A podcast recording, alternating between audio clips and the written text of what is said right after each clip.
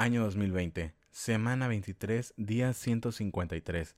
Llegamos a junio, llegamos al Prime y nos encontramos en momentos llenos de información poderosa y a veces un tanto confusa.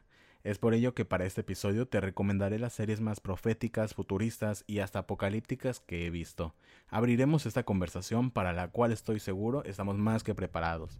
Tómate ese tiempo para descansar de Twitter, las noticias y el mundo exterior porque comenzamos.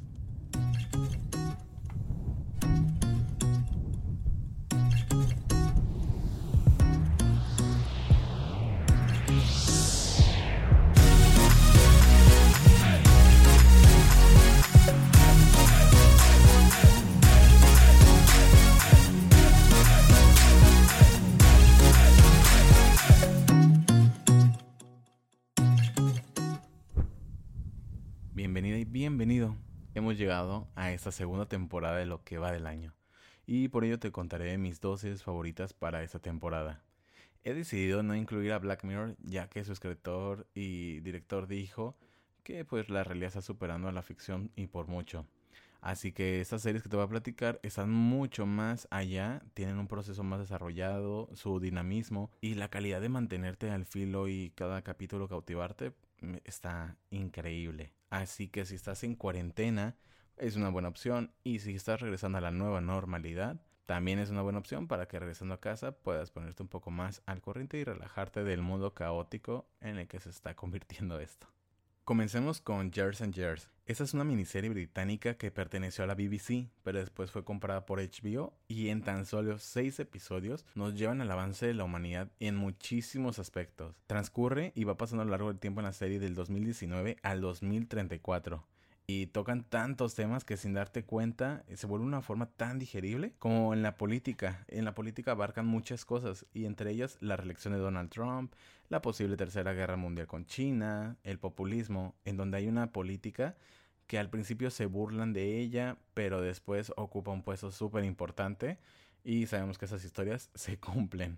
También el calentamiento global, la inmigración y en la inmigración los problemas con los refugiados en Europa, la caída de la bolsa, la digitalización de las personas, el racismo, el Brexit, más drama familiar porque también ocurre todo en el transcurso alrededor de una familia como novela mexicana, la homofobia, el quiebre de los bancos, muchísimas, muchísimas cosas que toca al mismo tiempo y conforme avanza se pone mejor. Entonces, créeme que a la vez que va avanzando el tiempo, va retrocediendo la humanidad. No creas que te va a llevar a un futuro de carros voladores y cosas que suelen pasar en, cosas de ciencia ficción y futuristas.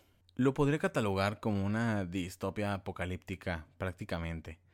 Las actuaciones se complementan también, están tan bien hechas, la banda sonora, la edición es perfecta, la música original. Definitivamente fue mi serie favorita del año pasado. Y yo sé que cualquier cosa fue mejor que el final de Juego de Tronos, pero no entiendo por qué HBO no le dio la misma promoción porque igual estrenaban un capítulo cada semana, entonces lo vale muchísimo. Si puedes agarrar tus 30 días gratis de HBO, aprovechalo y ve esta, porque no manches, te va a explotar la cabeza. Te toman de la mano y te muestran las cosas no solamente negativas, también muy esperanzadoras. Entonces, esperemos que se cumplan y tiene muchísima inclusión, muchísima visibilidad, que lo meten de una forma tan natural que la verdad está muy padre. Me, me gusta mucho. Tiene gente de todos los colores, con discapacidades, sexualidades, todo tipo de inclusión está ahí, no falta ninguna minoría, entonces eso definitivamente me gustó mucho. Si buscas algo más relajado, más tranquilo, que no tenga tanta trama, existe Upload.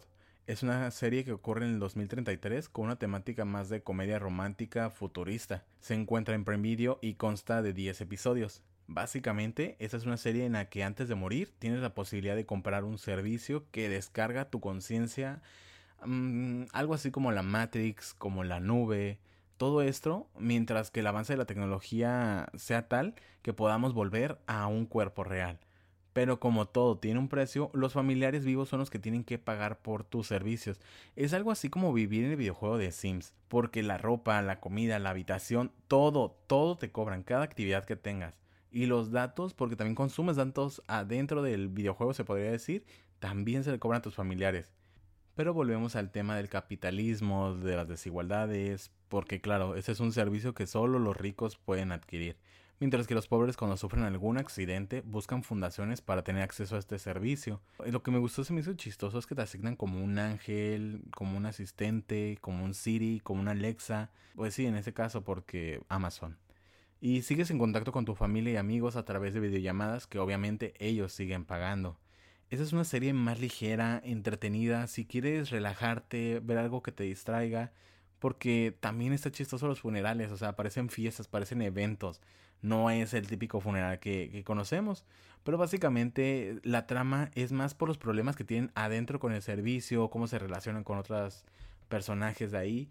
Y pues te digo, si quieres algo que no te haga pensar mucho y antes de dormirte o eres de las personas que deja la televisión prendida, Definitivamente es una serie que te recomiendo al 100%. Y con esta serie llegamos al final de este episodio. Quiero saber qué te parecieron estas recomendaciones, si ya las habías escuchado antes o no las conocías.